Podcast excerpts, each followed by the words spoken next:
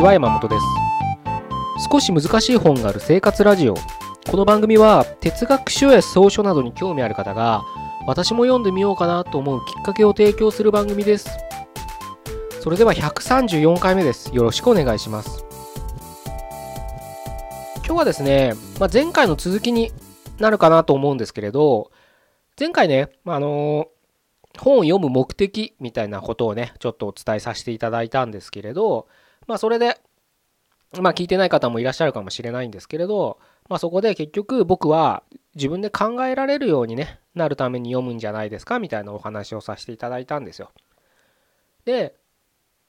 今日はね、その続きで、自分で考えられるようになるってことが、もうね、本を読むメリットそのままなんですよね。で、これってね、どういうことかっていうと、うーん、具体的にね、例えば仕事だったり、まあビジネスを起こしてる人だったらビジネスだったりね、あとは人間関係だったりで、まあ日々悩むことってあると思うんですよ。大なり小なりね。それこそ、まあさ、些細なこともあれば、もう生きるのが辛くなるぐらいな悩み、壁にもぶつかるかと思うんですけれど、そんな時ね、僕らはどうしてもまあ、悩んで苦しんでねジタバタすると思うんですけれど人のせいとか環境のせい会社のせいとかに従いますよね。で実際そういうことが多いんだとは思います。自分で以外が起因してその結果を招くことって、まあ、例えば仕事してたら多いですよね。でそういった現実があることは僕も何度も何度もねずっと経験してるんで分かってるんです分かってるけどでもその今苦しんでる原因は大体は自分のせいにあるっていうふうに思ってもらって間違いないかなと思うんです。何が言いたいかっていうと結局自分が無知なだけなんです。知らないんですよ。今まで自分がやってきたこととか今苦しんでる結果の原因が何かっていうことが見えてない知ってない聞けてないだけなんです。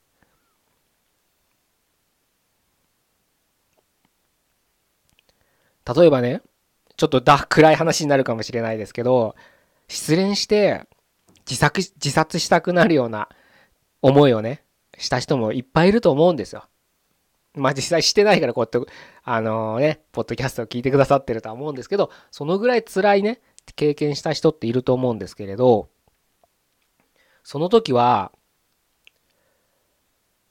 相手のせいとかなんでとか思ったかもしれないんですけど月日を終えていろんなまたね新しい行為をしたりいろんな人に話を聞いたりとかねいうことをしていく中でなぜそういうね別れる振られる自分から振るも振られるもそうですけど別れるっていう結果になったのかってね考えた時にもちろん向こうにもね他者に相手にもいろいろ気あるとは思うんですけど大体は大体はっていうか自分も何かしらをしてたわけですよ。そういった別れる原因を作る何かを。そういうのってその時は気づけないですよね。でもさっきも言った通り新しい、え恋をしたりとか人ねいろんなことを学んだりとかね人間の感情とか人間とは何かっていうのを学んだことによって確かにああいった失恋の経験をしてしまったのはしょうがないなと。僕が今まで決断した、うん、してきたこと行動とか発言とか態度によってそういった結果を招いてしまった。招きたくなかったかもしれないけれど招いてしまったのは実際自分のそういった行動にあったんだなってことが分かるんです。あの死にたくなるぐらい辛い時は分からなかったんですけど時を経て学ぶことによってその結果がなぜ起こったのかっていうのが分かるんです。これがね人間が学習してる分かるってことだと思ってて読書をしてるとこの経験が頻繁に起こるんです。なぜ起こるのかっていうのは、まあ、なぜってうん言っていいのかわからないんですけど、まあ、哲学書とか思想書に限って言いますけれどその著者はもう僕ら凡人をはるかにしのぐうん、領域で来てる天才なんですよ。多分ね、天才って言葉もね、うん、そんな安易につけちゃいけないような人たちだと思うんです。なんか今もう天才天才って何でもかんでもちょっと目立ったことしたらあいつ天才だよなとかね、奇抜なことしたら天才風だよななんて、え、いう言葉が乱立してるので、うん、ちょっと軽々しく使いたくないことなんですけど、だから僕らとね、もう本当に次元が違う世界に住んでる人たちなんですよ。ああいった本書く人って。なので、もう僕らがね、苦しむとか悩むとかしてるレベルで、はるかに量がしたとこで苦しんでる人たちなので、もう僕らの悩みなんて、もう一足飛びで解決してるんですよ。もうそんな低、低、低レベルなで悩みで苦しんでないんですよ。多分ね。ここは予想ですけど。まあ彼らだって失恋したら苦しんだはずなんですよ。死にたくなったはずなんです。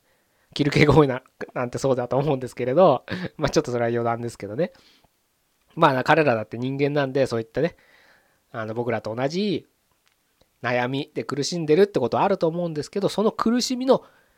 奥もっとより奥深くまで彼らは自分たちで考えたりとか考察したりとかしてくれてるんです。だからそういったものを彼らは著作として本として残してくれてるんでそれを僕らは読んだ時に